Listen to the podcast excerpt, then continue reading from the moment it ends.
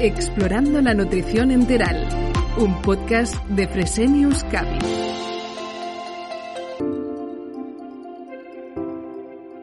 Bienvenidos a Explorando la Nutrición Enteral, una iniciativa de Fresenius Cavi. La administración de fármacos en el paciente con trastornos de la deglución es un reto complejo ya que los profesionales sanitarios a menudo se ven en la necesidad de manipular determinados fármacos ante la inexistencia de formas farmacéuticas alternativas. Pero ¿qué supone esta problemática para profesionales sanitarios y para los pacientes? ¿Ha evolucionado el tratamiento farmacológico en el paciente con disfagia en la última década? ¿Qué proyectos se están llevando a cabo para mejorar este reto?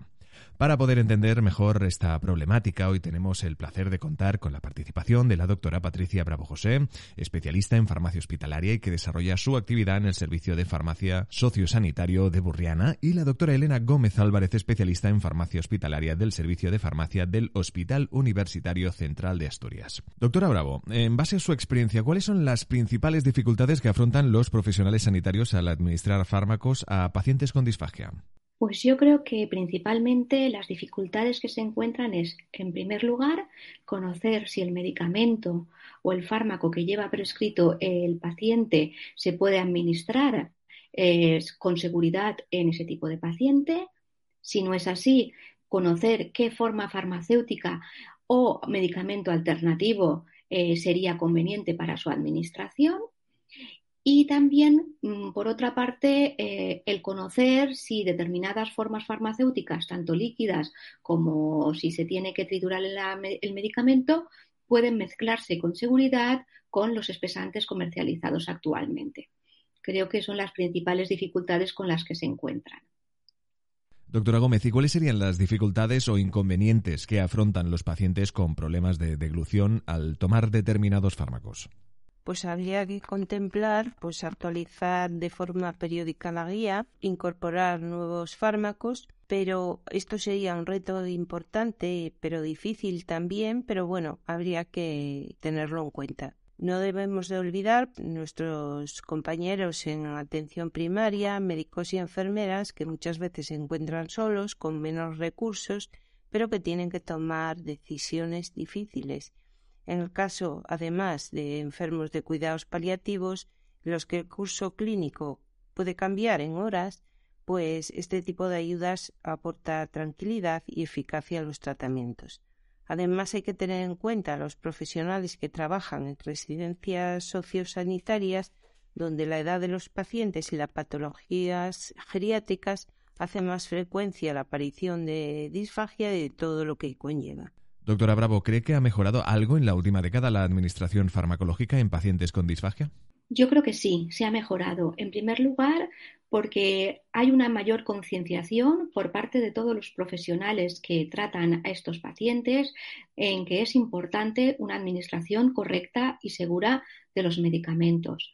Por otra parte, por los diferentes profesionales, entre ellos los farmacéuticos, pues han trabajado también intensamente en disponer de algoritmos de selección del medicamento más adecuado para cada eh, persona y cada tipo de disfagia y pues yo creo que se está avanzando también en la investigación de si los medicamentos pueden triturarse o no o si pueden mezclarse o no con espesantes y también pues nuevas formas farmacéuticas como podrían ser las bucodispersables que ayudan a la administración de este tipo de medicamentos. Aunque pues aún queda mucho camino por recorrer. Aunque yo creo que llevamos buen camino. ¿Y qué proyectos se están llevando a cabo actualmente para hacer frente a esta problemática? Pues tanto diferentes sociedades científicas como profesionales en concreto estamos llevando a cabo diferentes iniciativas. Por una parte, eh, parte del trabajo que he realizado con mi equipo es el conocer la compatibilidad de determinados medicamentos en forma líquida con espesantes a base de almidón modificado y conocer si estos medicamentos son compatibles o no con este espesante y cuáles serían las cantidades más adecuadas para administrar de forma segura y sin riesgo a los pacientes con disfagia según el grado de, la misma. Por otra parte, otras sociedades científicas pues también están trabajando en aplicaciones que permitan conocer si los medicamentos pueden triturarse o no y están recogiendo o recopilando toda la información disponible en las publicaciones pues para que todos los profesionales tengan el máximo de información lo más actualizada posible. En el Hospital Universitario Central de Asturias hemos desarrollado una guía de administración de formas farmacéuticas orales para pacientes con disfagia. La idea de su realización eh, partió de la unidad de disfagia de este centro, de la que formo parte, y que está formada por un grupo multidisciplinar eh, de diferentes unidades y servicios clínicos dentro del hospital.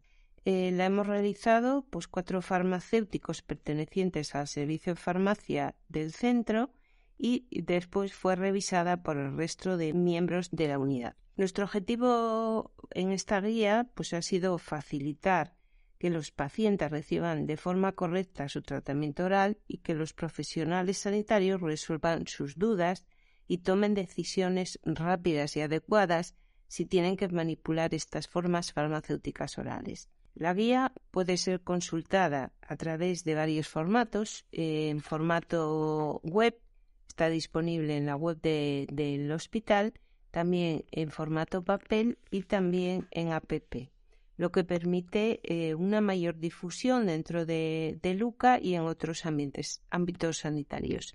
Y ya para finalizar, y en base a su experiencia, ¿qué áreas de mejora tendrían que estudiarse de cara a futuro? Doctora Bravo, empezamos con usted.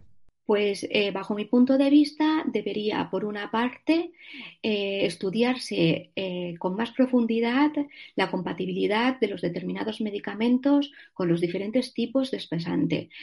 Ahora han aparecido nuevos tipos de espesante eh, a base de gomas que no son exactamente igual eh, dependiendo de, los laboratorios fabricantes y el comportamiento con los medicamentos puede ser completamente diferente de cada uno de ellos. Por tanto, eh, una de las líneas de investigación que a mí me parecen muy importantes es trabajar en conocer esta compatibilidad con los diferentes tipos de espesante.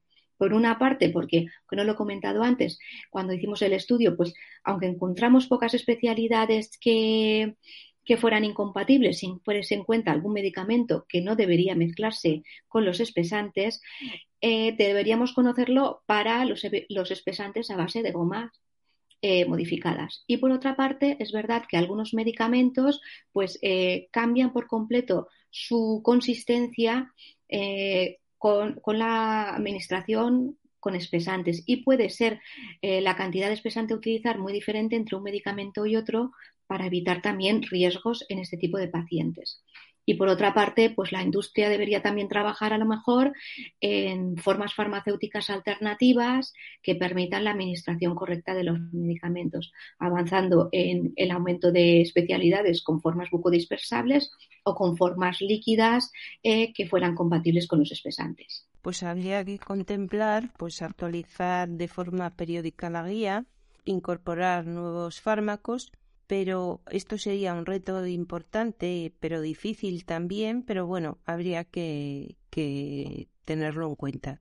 No debemos de olvidar, pues, nuestros compañeros en atención primaria, médicos y enfermeras, que muchas veces se encuentran solos, con menos recursos, pero que tienen que tomar decisiones difíciles. En el caso, además, de enfermos de cuidados paliativos, los que el curso clínico puede cambiar en horas, pues este tipo de ayudas aporta tranquilidad y eficacia a los tratamientos. Además, hay que tener en cuenta a los profesionales que trabajan en residencias sociosanitarias, donde la edad de los pacientes y las patologías eh, geriátricas hacen más frecuencia la aparición de disfagia de todo lo que conlleva.